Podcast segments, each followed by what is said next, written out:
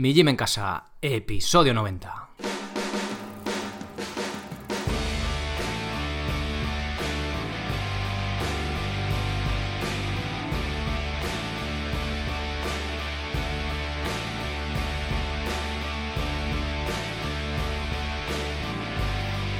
Muy buenos días a todo el mundo, soy Sergio Catalán de mijimencasa.com y os doy la bienvenida a otro episodio del podcast de Mi Gym en Casa, el programa, la radio donde hablamos de entrenamiento y de alimentación desde un punto de vista diferente e independiente. En la parte del entrenamiento hablamos de calistenia, de acondicionamiento físico y de minimalismo, y la parte de alimentación, aunque también la de entrenamiento, la tratamos desde un punto de vista evolutivo, eh, pero bueno, también buscando respaldo científico y pues variando un poco los temas realmente.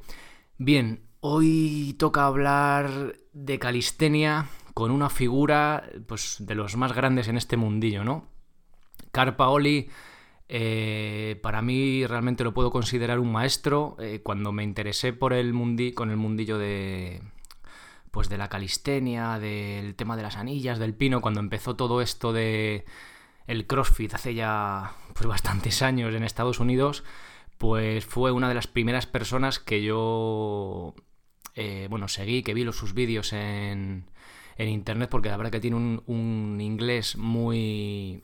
que se entiende muy bien para los que no somos eh, nativos, vamos, que no somos de allí. Y bueno, la verdad que gracias a él eh, saqué mi primer up viendo los vídeos y tal, ¿no? Pues ahí entonces, pues la verdad que me ha hecho muchísima ilusión pues poder entrevistarle, ¿no? Bueno, eh, Carl Pauli es una figura, un, como un icono, ¿no? Como le decía fuera de antena en, este mundillo que se reía y todo, decía, no, hombre, no fastidies, tal, así. La verdad que es un tío muy humilde que transmite un buen rollo que no veas, bueno, ya, ya lo veréis. Y bueno, la gracia de todo esto, de toda la entrevista, porque me ha hecho tanta ilusión, es porque yo pensaba que Carl era de Estados Unidos y no hablaba castellano, y bueno, es de allí, eh, nació allí, pero se ha criado casi 20 años en, España, en Alicante. Entonces, bueno, a través de un amiguete, vamos, que también es compañero de trabajo, que conocía a su hermano por tema de veraneo y tal allí en Alicante, pues me dice, no, no, si es que Carl habla, habla castellano perfectamente. Y dije, bueno, no me digas. Y hablé, bueno, hablé con él.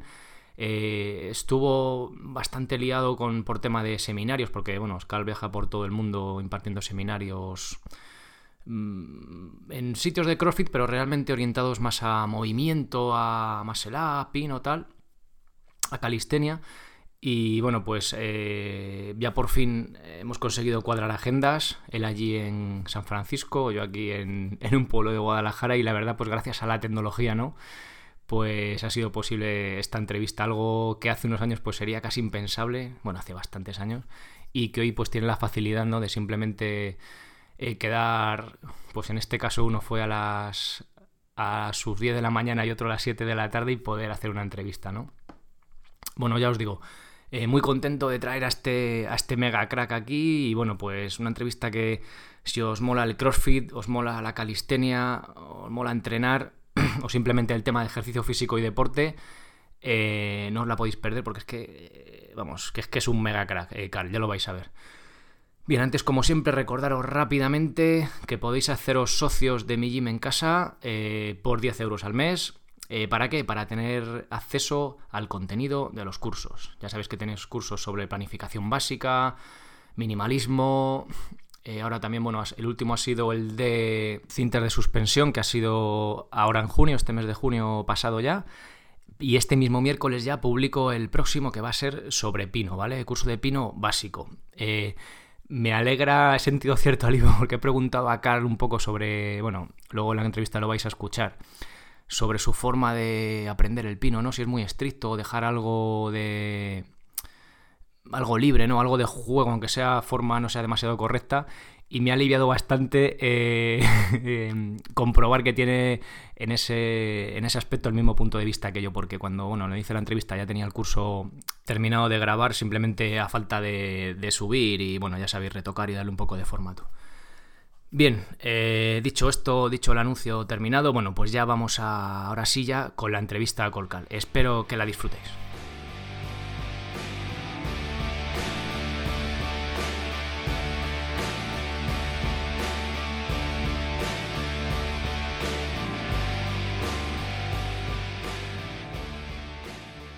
Muy buenas, Carl. Bienvenido al programa y muchas gracias por pasarte por aquí.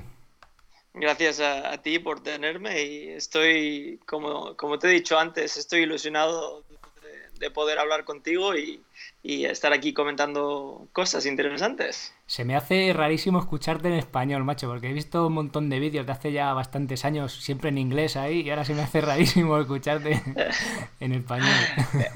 Pues, pues esto me viene bien porque tengo que practicar el español, no lo practico casi. Ayer eh, estaba con un amigo mío que es, eh, es corredor y, ahora es entrenador de, de running.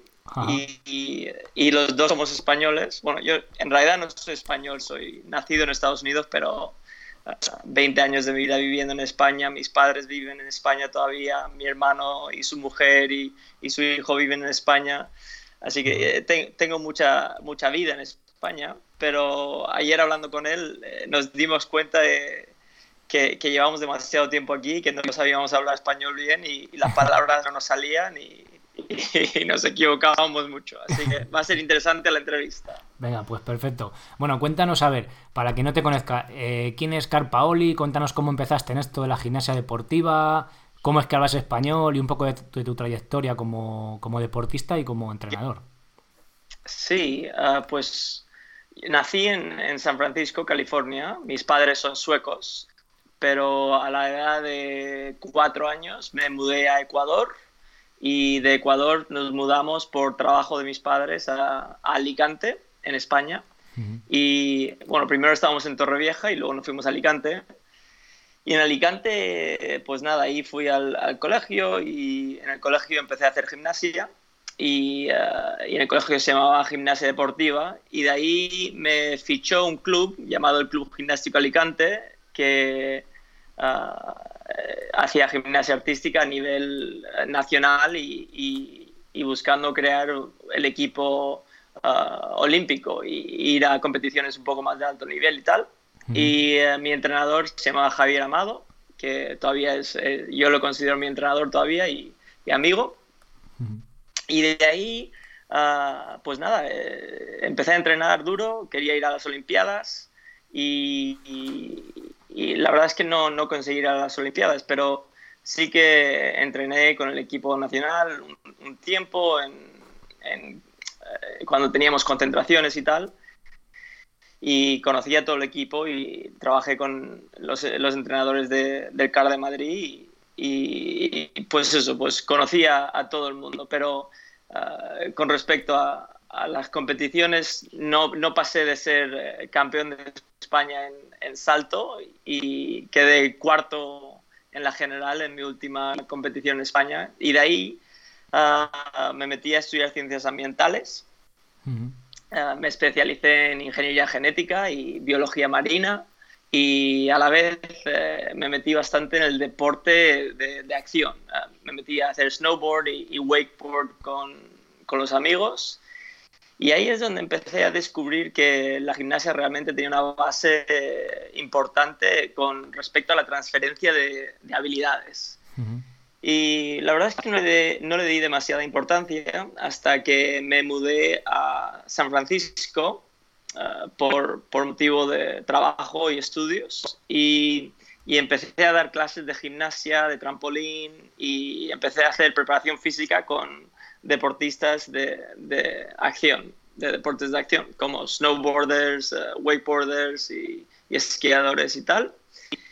Y ahí es cuando encontré el CrossFit también. Y cuando encontré el CrossFit me di cuenta de, de, la importancia de la base gimnástica, pero también me di cuenta de la filosofía, la importancia de la filosofía freestyle, que es eh, la, filosofía de poder aceptar y respetar todos los estilos de movimiento e, integrarlo todo en un sistema que permite que el individuo eh, pueda rendir al, más alto nivel. Y, y, de ahí, pues nada, eh, con el CrossFit explotando, eh, estaba en el, en el, sitio adecuado, a la hora adecuada, con el conocimiento adecuado y, y ahí se me dio a conocer. Y, luego escribí un libro que se llama Freestyle, que se hizo New York Times bestseller y ahora estoy aquí hablando contigo. Además, gracias, gracias al libro que, vamos, tengo aquí justo el libro delante, que la verdad que es una pasada, súper bien editado, está súper chulo, vamos, la verdad que, lo recomiendo. Que me lo descubrió un amiguete mío que veranea en Alicante, en Alicante y ha estado contigo en algún seminario, así que desde aquí doy gracias a Abel que me, que me haya descubierto el libro y, oye, y poder traerte aquí con nosotros al podcast. Qué bien, qué alegría. Pues muchas gracias. Oye, Carl, vamos a seguir. Venga, eh, vamos a hablar de movimiento aquí, de ejercicios. Te voy a preguntar sobre, bueno, de qué vamos a hablar si no, ¿no? Sí. Pero, pero antes, eh, de una postura que nos trae de cabeza hoy en día, ¿no? En el mundo moderno, que es el estar sentado. Hmm. ¿Cuál es la mejor manera de sentarnos bien? Bueno, eh, la verdad es que eso es una pregunta que creo que es importante, pero a la vez es la, pregunta para mí es, cuando estás sentado, te das cuenta de cómo estás sentado y lo que sientes cuando estás sentado. Eso es lo más importante para mí. es, estás, estás atento a cómo te mueves, estás atento a cómo te sientas. Ah, si lo estás, te darás cuenta que empiezas a ajustarte un poco para poder durar más o tener menos dolor o ah, hacer lo que tengas que hacer. Si estás en el ordenador o escribiendo, lo que sea. Entonces, eh, lo primero es estar atento a cómo, cómo te sientas. Y con tal de que te sientas bien cuando estás sentado, entonces eh, lo estás haciendo bien. Pero si tuviésemos que ah, poner una técnica a, lo que es estar sentado, yo te diría que ah, sentado con la espalda lo más recta que puedas, eh, los hombros relajados, los codos cerca del cuerpo y si tienes las manos en, las, piernas, bien. Si las tienes en la mesa, perfecto. Ah, las manos aproximadamente a la anchura de los hombros. Y los pies ah, un poco más ah, juntos que la anchura de la cadera y los pies apuntando hacia adelante. Eso sería una técnica correcta. Me estoy colocando, mientras lo dices me voy colocando yo aquí en la silla. Muy bien, muy bien. ¿Y qué tal te sientes? ¿Bien? mejor, no sé, realmente estaba así, pues como dices tú, no estaba de forma como activa, no, no lo estaba pensando, estaba ahí, pues eso. Sí, sí. Así que si tienes que estar sentado, pues eh, intentar practicar esta, esta postura es, es importante y, y, si estás metido en el mundo de la meditación, pues eh, es también una forma de ah, intentar crear un, una, una, postura estable. Vale. Y, después de estar sentado, ¿hay algún ejercicio que nos venga bien para compensar el tiempo que pasemos sentado? Pues porque estamos conduciendo o porque en el trabajo tenemos que estar así colocados. Sí, si piensas en lo que te está pasando en las caderas cuando estás sentado, estás en una posición de flexión en las caderas. Entonces, una cosa que te gustaría hacer eh, para poder compensar por eh, estar sentado es algo que sea en extensión. Así que es como hacer un, un paso de zancada o, o hacer eh, algo que, que, te estire la cadera en, en, la, en, la, dirección opuesta, que puede ser tan simple como dar un paseo o, salir a correr. O sea, no haría falta, digamos, hacer el puente, sino que simplemente con un ejercicio de, de extensión de cadera, aunque no sea tan, tan agresivo, digamos, entre comillas, pues valdría, ¿no? Para, para aliviar eso.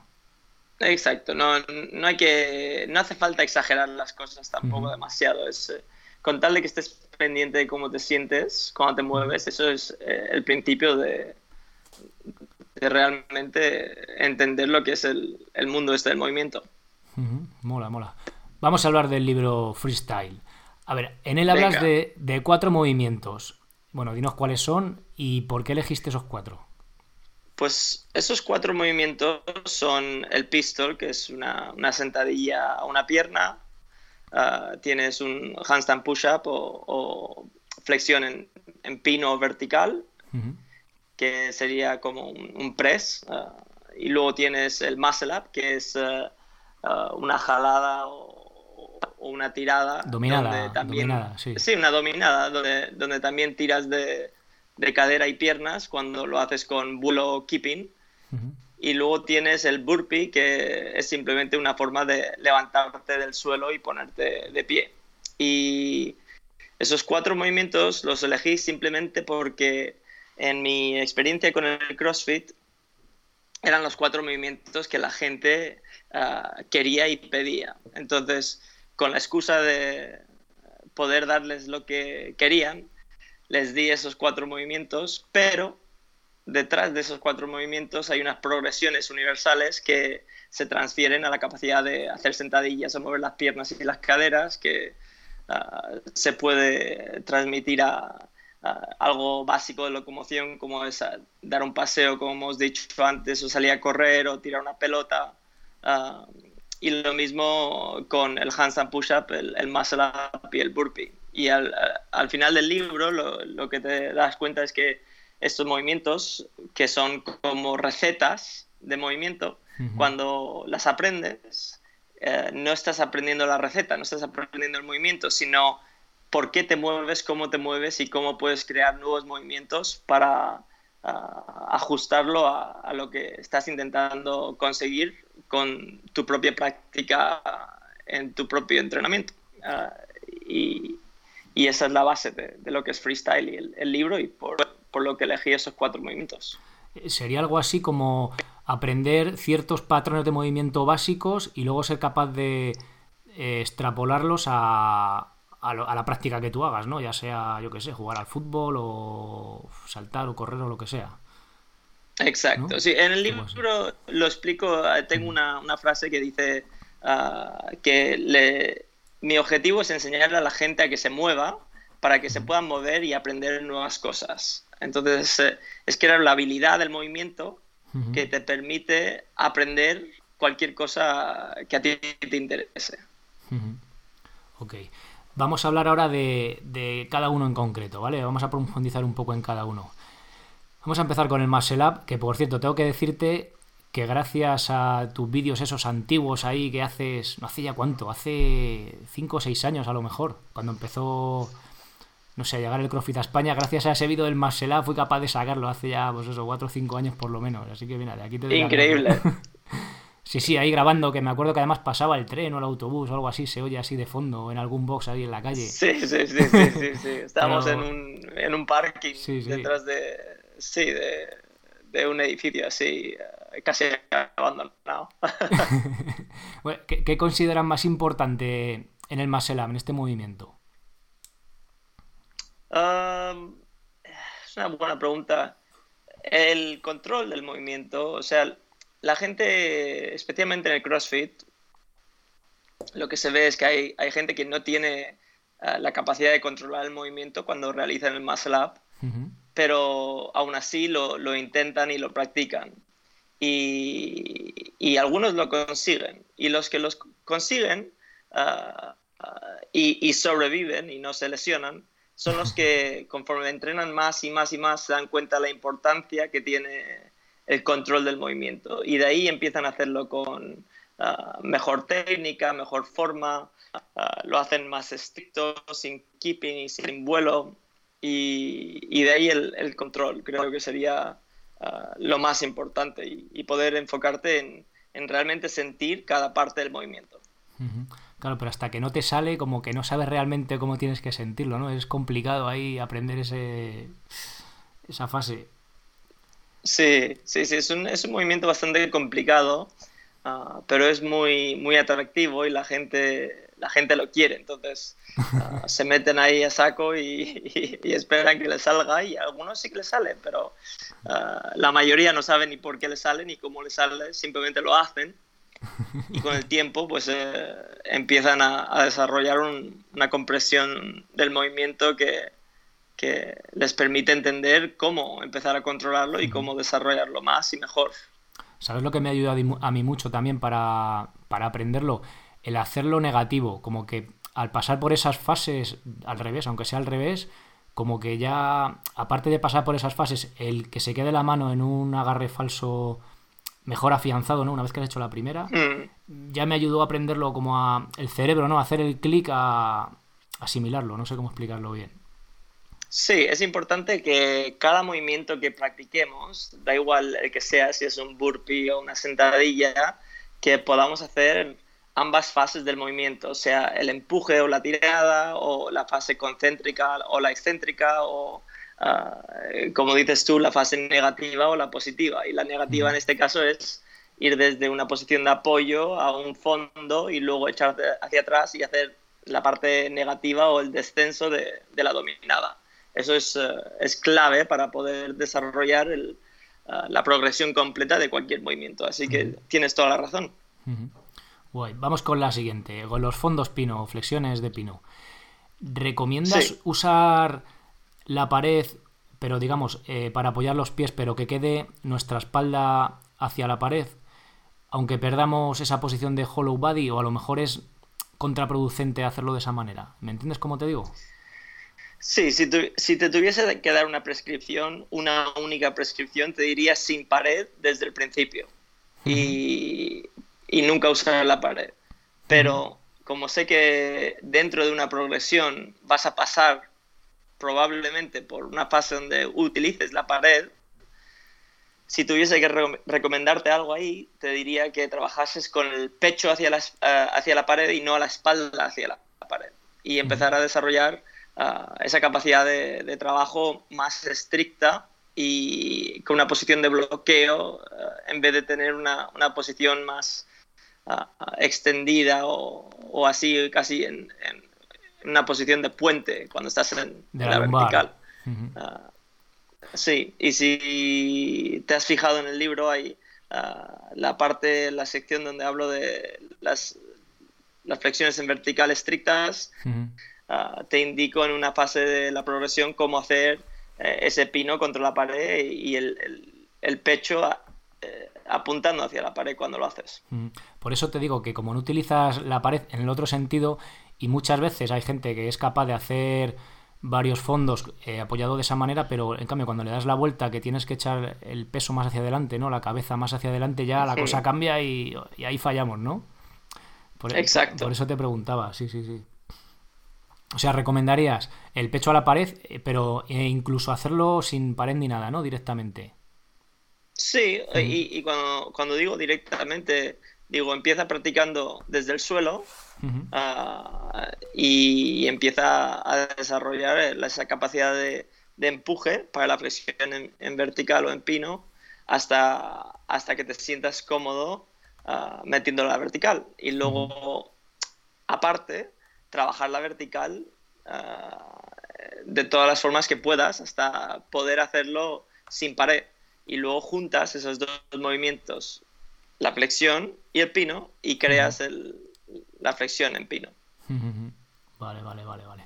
Oye, y en cuanto al, al pino tal cual, sin hacer flexión, ¿recomendarías intentarlo sin ningún apoyo de pared, aunque nos salga la posición más de banana, ¿no? En vez de hollow body, o priorizar siempre el hollow body antes de, de, hacerlo de cualquier manera, aunque nos ayude a mantener el equilibrio, a jugar ahí un poco, a, a equilibrarnos, ¿no? A buscar el, el aguantar ahí. Mm, pues, pues mira, si tuvieses 5 o 6 años y estabas metido en el mundo de la gimnasia artística, ah, yo te diría siempre con una posición de bloqueo y nunca esa posición de banana. Ah, simplemente porque las formas son tan importantes. Pero como eres un hombre hecho y derecho, ah, ahora eh, yo te diría practicar ambas y que te dejases trabajar cualquier capacidad que tengas de hacer la vertical en el suelo, aunque tengas un poco de posición esa de arqueo de banana, y, luego trabajar también esa posición de bloqueo estricta eh, contra la pared para que tu cuerpo sepa dónde realmente quiere y debe ir en el futuro. Perfecto, totalmente de acuerdo contigo. Mira, he estado siguiendo algún programa, bueno, meses atrás, hace ya bastante, muy estricto, de gimnasia deportiva muy estricto en cuanto a la forma, no, siempre hay que saber esto antes de pasar a la siguiente tal. Y al final yo creo que acabas desmotivándote, ¿no? Y decir, bueno, es que entonces se trata un poco de, jugar, ¿no? De hacerlo aunque te salga un poquito mal, también prestando atención a lo otro, pero combinar ambas, ¿no? Un poco a... Exacto, es eh, la esencia de mi filosofía y de mi metodología y lo que me ha dado algo de éxito dentro del mundo del fitness y, del deporte es, mi habilidad de dejar que las cosas ah, no sean perfectas, pero con siempre la intención de ah, retarte para que seas mejor. Y, no son las formas o las técnicas que realmente cuentan, sino la intención que hay detrás y la libertad que creas en, tu práctica para que tu cuerpo pueda adaptarse a las mejores posiciones que puedan para ejecutar esos movimientos. Y es realmente independiente de cada individuo cómo se hace, pero ah, lo que acaba ocurriendo es que hay una proyección universal de estos movimientos que al final acaban ah, realmente pareciéndose eh, entre unos y otros y es, es, lo que acabamos como formalizando de una forma y, creamos un currículum y ese currículum es lo que se usa en, en el aprendizaje de ciertos movimientos. Y a veces ese currículum se hace tan, tan cuadriculado que eh, muchos, eh, como has dicho tú, se, acaban desmotivando porque no encajan dentro de la cuadrícula. Claro, claro, claro. Hay que buscar quizá otras vías o ser más abierto. Más abierto, más flexible y especialmente si estás intentando practicar para sentirte bien y, tener salud y, y, pasártelo bien. Exacto, que también es muy importante. Súper. Hablemos de pistol. Eh, siempre te he escuchado por ahí decir en cuanto a sentadillas o bueno, patrones de movimiento que tienen que ver con sentadilla, como es el pistol, eh, lo de knees out, rodillas para afuera, además con Kelly Starrett también mucho, ¿no? Eh, ¿Por qué? Sí, qué pesados. Qué pesados, siempre knees out, tal. ¿Y, por qué es esto? A ver, cuéntamelo. El motivo. Pues el motivo, hay varios motivos. lo primero, si hablamos de mecánica básica y simplemente biomecánica y anatomía, cuando tú flexionas la cadera o, te, doblas hacia adelante para atarte la zapatilla, conforme entras en flexión de la cadera, automáticamente hay rotación externa del, del fémur. Y esa rotación externa del fémur proyecta la rodilla hacia afuera. Ese es el knees out. Entonces, dependiendo de dónde tengan los pies, si están debajo de la cadera, las rodillas siempre van hacia afuera si las doblas. Si los pies están más anchos de, las, de, los hombros, lo que acaba ocurriendo es que ah, mucha gente tiene limitaciones de movilidad en esos rangos de rotación externa cuando flexionamos las caderas y vemos que las rodillas empiezan a colapsarse hacia adentro. Entonces, de ahí viene un poquito el, tema este de uh, knees out, que a veces hay que explicarle a la gente que knees out es simplemente una forma de establecer la forma en la que naturalmente se mueve nuestro cuerpo, la biomecánica y anatomía básica. E, eso dicho, el echar las rodillas hacia afuera lo que hace es que activa los glúteos. Y los glúteos, que son los músculos del culo, que a lo mejor no sabe, ah, lo que hacen los glúteos es que estabilizan la pelvis. Y la pelvis ah, lo que hace es que se encaja de forma un poco más neutra cuando empujamos las rodillas hacia afuera, especialmente cuando ah, las caderas entran en flexión. Y lo que nos permite hacer es ah, poner la columna vertebral encima de esas caderas y crear estabilidad. Esa estabilidad a nivel de la columna vertebral es clave porque dentro de la columna vertebral está el sistema nervioso central y cuando tenemos control del sistema nervioso central a través de la estabilidad de la columna vertebral, tenemos acceso a, control psicomotriz y ese control psicomotriz es eh, el control básico del movimiento. Y como la sentadilla es un movimiento tan ah, potente para desarrollar la capacidad de las caderas, las rodillas, de los, de los tobillos y nuestra habilidad de crear locomoción, eh, como eh, es otra vez dar un paseo, correr, saltar, girar, lo que sea, ah, esa posición de knees out es simplemente una exageración de ah, realmente intentar ah, ayudar a la gente a que cree esa estabilidad a nivel de la columna vertebral. Y, y Aparte de eso, lo que ocurre es que cuando empujamos las rodillas hacia afuera, creamos una línea de acción desde las rodillas del tobillo hacia el pie y hacia el suelo que nos permite crear una aplicación de fuerza directa y vertical y por lo tanto poder movernos con más eficiencia, efectividad y más rápido o con más peso. O sea, es, biomecánicamente más efectivo, digamos, ¿no? Sí, es, un poquito más efectivo, pero no es la única forma de moverse. Es simplemente una forma que, ah, eh, que realmente hace que la base sea más fuerte. Y esa base luego se puede aplicar a, lo que nosotros queramos eh, crear con respecto al movimiento. Vale, eh, a ver, estamos hablando eh, rodillas ligeramente hacia afuera, tampoco sacarlas a lo bestia, ¿no? Un poquito el gesto hacia afuera, ¿no? De forma más sí, o sea, vale. Por si, alguien que está escuchando. los levantadores hmm. chinos de, alterofilia. Sí, buah. Cuando, cuando hacen la primera tirada, tirando la barra, levantando la barra del suelo, las rodillas están empujando hacia afuera uh, muchísimo. Y, y no, no es que sea una exageración del movimiento, es simplemente la posición que les permite tirar la, máxima, eh, la máxima cantidad de peso y mantener el pecho hacia arriba, los pies juntos y la barra bien cerca del cuerpo. Esa línea de acción, una vez más, es importante. La cuestión es, esa posición de rodillas tan exagerada hacia afuera es la mejor transferencia a movimientos básicos como el uh, sentarte en una silla, levantarte, uh, darte un paseo, salir a correr, pues eso no, no, te, no, no estoy seguro, pero uh, para la alterofilia sí.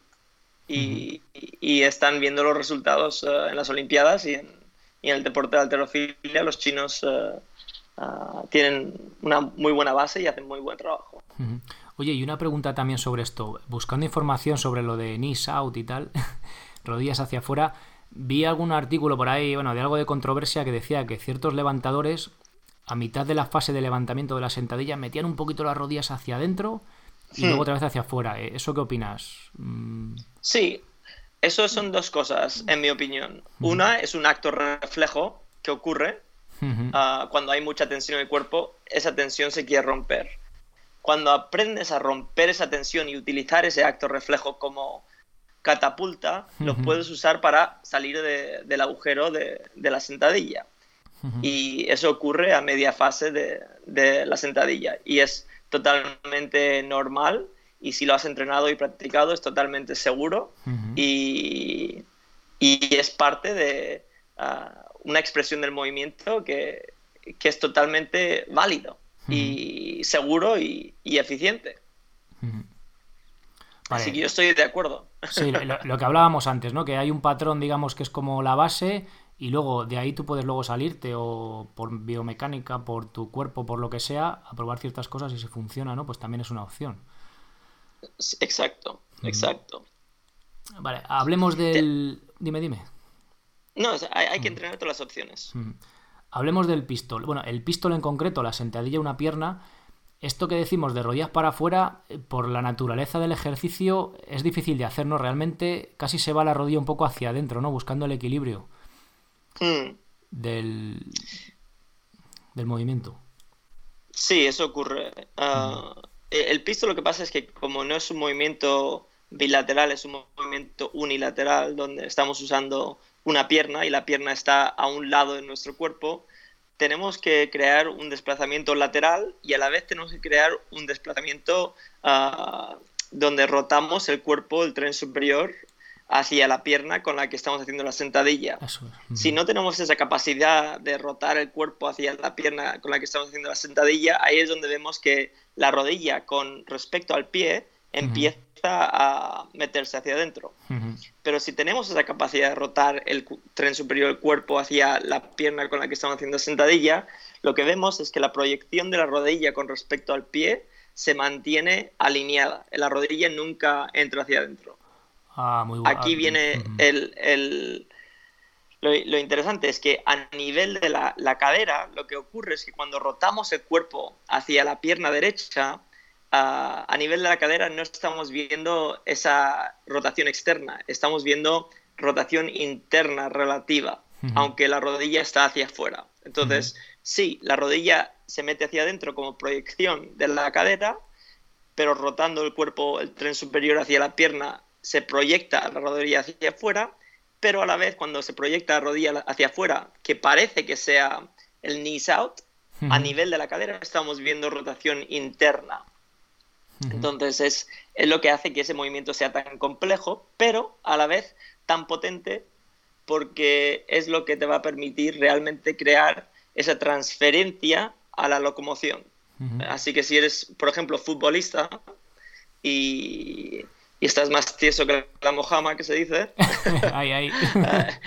yo, yo, yo, recomendaría a los futbolistas ah, hacer sentadillas ah, y luego eh, empezar a trabajar lo que es la, la, mecánica básica del pistol. Y creo que lo que ocurriría con el futbolista es que desarrollarían una habilidad de, flexibilidad y movilidad que les permitiría transferir esa fuerza y esa potencia que tienen y, poder, eh, lo más seguro es que tener una vida como atleta un poco más duradera y, segura con respecto a lesiones. Vale, a ver si me he enterado bien, que es que me parece súper interesante el detalle este que has comentado. Si tenemos suficiente movilidad eh, de rotación de tren superior, eh, eh, realmente sí que estamos haciendo el, el rodilla hacia afuera, ¿no? En, la posición, una, o sea, la rodilla, la pierna en una posición correcta, pero la falta de movilidad a nivel de tren superior hace que para compensar esa falta de movilidad tengamos que meter la rodilla ligeramente hacia adentro, ¿no? Sería algo así. Sí.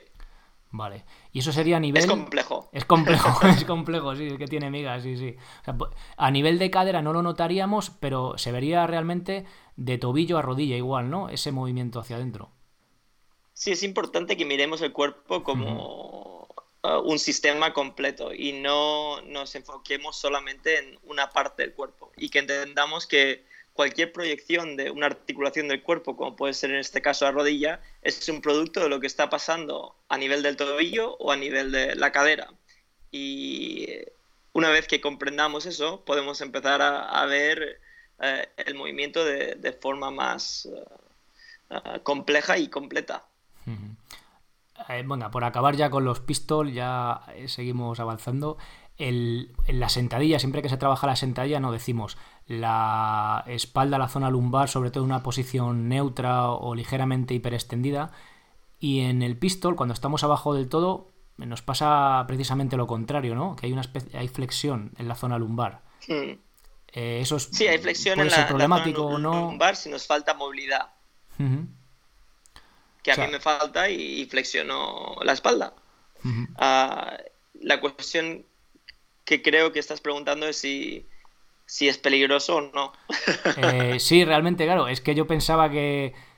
Mm, vamos, yo tampoco, a mí también me pasa, me, pasa eso de esta falta de flexibilidad, ¿no? O sea, y no sé si he visto a alguien alguna vez hacerla con la espalda en teoría bien colocada, ¿no? Sí, bueno, ¿es peligroso o hay que trabajar hacia lo otro? Sí, sí, cuenta. Bueno, no, sí que puede ser peligroso, claro, si lo haces eh, con mucho volumen o intensidad o, o con peso. Ah, y, sí que hay personas que lo hacen con la espalda ah, bien recta y plana, donde no se desvía ni un poquito de esa posición neutra. la, cuestión es saber cuándo y cómo lo estás haciendo y, las consecuencias de, tus actos. Y cuando entiendes que la flexión en la espalda no tiene por qué necesariamente hacerte daño, pero sí que es una posición limitante con respecto al potencial que tenemos, ahora tienes una oportunidad de poder ah, trabajar en ello. Y una de las cosas que te está diciendo es que sí, eh, equilibrio y fuerza son importantes, pero la movilidad, tu capacidad de eh, meterte en ciertas posiciones es importante y esa flexibilidad hay que trabajarla. Interesante. ¿Y, ¿Y, dónde consideras que es el punto bajo de la, del pistol para volver a subir? Ah, para volver a subir las caderas hacia arriba y hacia atrás. Mm. No, eh, me, refiero al. No, no, el, no me refiero al, al punto de. a la espalda. Eh, no, no, del punto de decir más bajo, de la cadera sobre las rodillas o hasta abajo del todo. Me refiero a eso, al... Cuando los isquiotibiales te tocan los gemelos, has llegado a, la parte más, más profunda. Vale, vale, vale, vale, eso, sí, porque yo lo hago hasta abajo del todo, ¿no? Como en una posición pasiva, ¿no? Que estás ahí relajado ya para arriba. Sí, sí, sí, aquí en Estados Unidos dicen ass to grass. Ass to grass. Significa, sí. Ah, sí, sí, el, culo al césped, así que hasta, hasta el suelo. Vale, vale. Por eso que entiendo que tener esa movilidad para tener la espalda neutra en esa posición, joder, hay que tener muy buena flexibilidad a nivel lumbar, ¿eh? Sí. Sí, sí, sí. Vale, vale. Pero No, en realidad no es la flexibilidad a nivel lumbar, es la flexibilidad a nivel de cadera, en la articulación de la cadera. Y es de flexión y rotación externa y extensión y rotación interna. Lo que hablábamos antes, quizá también, ¿no? Del tren superior, que va todo unido. Sí, todo va bien. Vale, vale, vale. Bueno, vamos a pasar ya del pistol. Vamos a los, a los burpees. No te quiero, más que de rendimiento en sí, de burpees y tal, de hacerlo eficiente, quiero hablar más bien de movilidad. Eh, cuéntanos, porque en el libro lo, lo cuentas, ¿por qué en tus seminarios haces que los alumnos se levanten con diferentes modalidades de burpees? Pues con una mano, solo con una pierna. Sí, es importante saber que la técnica que utilizamos para, cuando digo utilizamos, me refiero a, la gente en general, utilizamos para hacer el burpee, ah, no, es una técnica inventada por el señor burpee. No, el señor burpee no se despertó un día y dijo así se hacen los burpees y ya está la técnica, sino que es una, expresión nuestra del, ser humano de, que realmente demuestra la capacidad de poder levantarnos del suelo y, la forma en la que ejecutamos el burpee es, es el producto de haber, ah, habernos levantado muchas veces del suelo con altas velocidades y con mucho volumen, ah, muy cansados o ah, con una variación de, de, demandas en el cuerpo diferentes. Y cuando en mis seminarios yo les eh, enseño a la gente que está atendiendo el seminario cómo levantarse del burpee con una mano, con un pie o, con piernas abiertas, piernas cerradas, lo que sea. Es simplemente para enseñarles que las variaciones son ah, producto de diferentes demandas o retos que le ponemos al cuerpo y que nosotros, ah, como entrenadores, como atletas, no, no creamos el estándar, no creamos la técnica, lo crea el cuerpo y nosotros en, retrospectiva lo, vemos y lo podemos formalizar y cuando lo formalizamos ah, creamos estas técnicas. Así que hay, como un ciclo de vida ah, muy interesante que cuando dejamos que el cuerpo haga lo que quiere hacer y simplemente prestamos atención, empezamos a ver ah, las formas más efectivas y eficientes de movernos y también empezamos a ver que hay infinitas expresiones de ese movimiento y todas son válidas. Y también son todas oportunidades para la gente para poder practicar el movimiento y que eso es realmente la base de lo que hacemos como preparadores físicos o como atletas. Estamos intentando crear un, programa lo más inclusivo posible. Y también por hacer otro apunte, bueno, eh, lo que me di cuenta yo haciendo esto de los diferentes burpees, que si con una mano o con otra, que parece, no sé, parece así como un juego, medio así en broma, que me di cuenta de, ciertas limitaciones que tengo con un lado del cuerpo y con otro no. Dice, joder, ¿sabes? Por un lado me cuesta mucho más y por otro me sale mucho más natural, ¿no? Es curioso también. Sí. Sí, es muy interesante poder utilizar movimientos como, como diagnóstico. Exacto, exacto, para darte cuenta de pues, falta de movilidad o de flexibilidad, de fuerza, lo que sea. Exacto. Eh, Carl, me tienes que contar cuál es el truco para que porque los gimnastas hacéis ese pino tan perfecto. ¿Cómo, cómo lo hacéis? ¿Cuál Hay que practicar todos los días eh, muchas horas. y para serte sincero, eh, muchos gimnastas eh, tienen dificultades con el pino a veces. No, no consiguen aguantarlo tanto. Los, los que lo hacen muy bien son los artistas de, circo. Tienen un pino más universal y, y, duradero. Esos son los que hay que realmente ver. Pero el gimnasta tiene un buen pino también y es, versátil conforme lo quieres aplicar a los distintos aparatos que tiene la gimnasia artística, sea masculina o femenina. O sea que no hay secreto, nada más que practicar, practicar y practicar.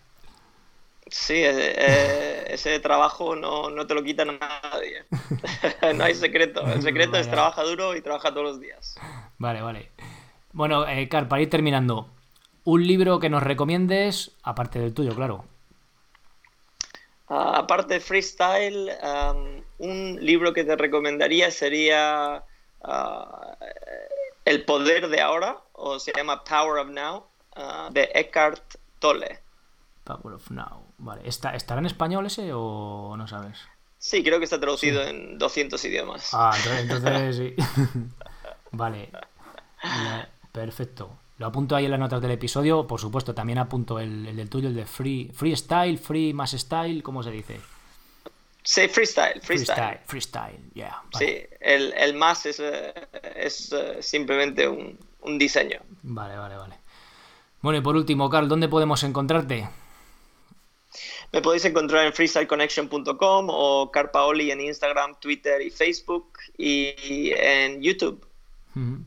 Vale, punto com, Sí, y ahí estoy. ¿Y cuándo vas a venir a España a darnos un seminario?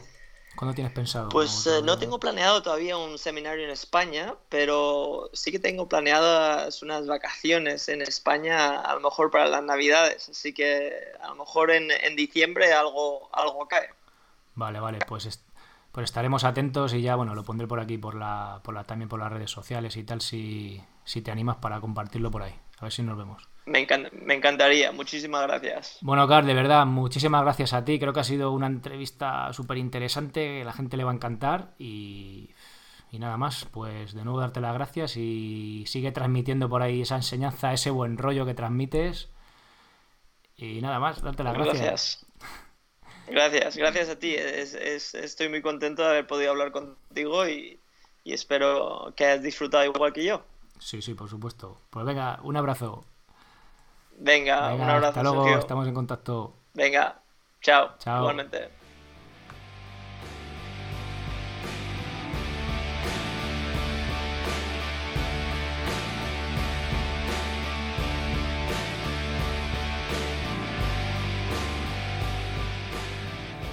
Pues hasta aquí la entrevista con el mega crack de Carl Paoli. Espero que la hayáis disfrutado tanto como yo que le sacáis pues eso, ciertos detalles ¿no? que podéis aplicar a vuestro entrenamiento, a vuestro movimiento, a vuestras prácticas que hagáis, ¿no? De pino, marcela, calistenia, lo que sea. Y sobre todo, yo con lo que me he quedado, no sé si con vosotros también, pero esa mente abierta, ¿no? A no estar eh, cerrado a esto hay que hacerlo así, ABC, totalmente estricto. Eh, muchas veces eh, pecamos, ¿no? O se pecan ciertos programas de decir, no, esto tiene que ser así, ABC, todo muy, muy estricto, si te sales de aquí está mal. Y simplemente eh, ciertos programas o ciertas ideas está bien adaptarlo a nosotros mismos, ¿no? A nuestras necesidades, capacidades y demás. Cada vez tengo más claro que, y además no solo en este ámbito del entrenamiento, sino también en la alimentación, en cuanto a ciencia, cuanto más crack es una persona, eh, cuanto más sabe, al final te das cuenta que tiene eh, una mente más abierta, ¿no? Bueno, yo me quedaría, o me he quedado al menos con esa idea. Bueno, cada uno pues que se haya... Eh, quedaros con la que más os convenza, ¿no? bien, otra, otra cosa, me alegra mucho de preguntar al final de la entrevista que me recomienden un libro, porque igual que pasó con Marroch hace el mes pasado, que me dijo el, Conde de Montecristo, que no tiene nada que ver con el deporte, ahora Carl eh, me ha, nos ha recomendado, ¿no? El poder de la hora, que es un libro así como de más de motivación, meditación, le he estado echando un vistazo, todavía no lo he leído. Eh, me gusta porque, joder, parece que todo es ejercicio, alimentación, deporte, ¿no? Al final un poco acaba un poco harto, ¿no? De siempre si lees sobre lo mismo, escuchas sobre lo mismo y viene bien un poquito de, de cambiar de tercio, ¿no? Para oxigenar un poco y para, no sé, mm, ver diferentes ideas, diferentes aspectos de la vida, ¿no? Que no todo es dieta y alimentación y entrenamiento. Bien, pues hasta aquí el episodio de hoy. Espero que, ya os digo, os haya encantado la entrevista. Si es así, os agradecería esas valoraciones de 5 estrellas en iTunes y también esos me gusta y comentarios en Ivos que ya sabéis que me ayudan, pues oye, a que esto siga creciendo y, tenga un poquito más de visibilidad. Ya sabéis que para cualquier cosa me podéis encontrar en millimencasa.com en el apartado contactar y si no directamente desde sergio arroba que si tenéis dudas, comentarios, eh, feedback, lo que sea, pues os, vamos, me lo hacéis llegar por ahí y os responderé encantado. Así que nada más, muchísimas gracias por estar ahí al otro lado y nos escuchamos en el próximo episodio. Sed felices, adiós.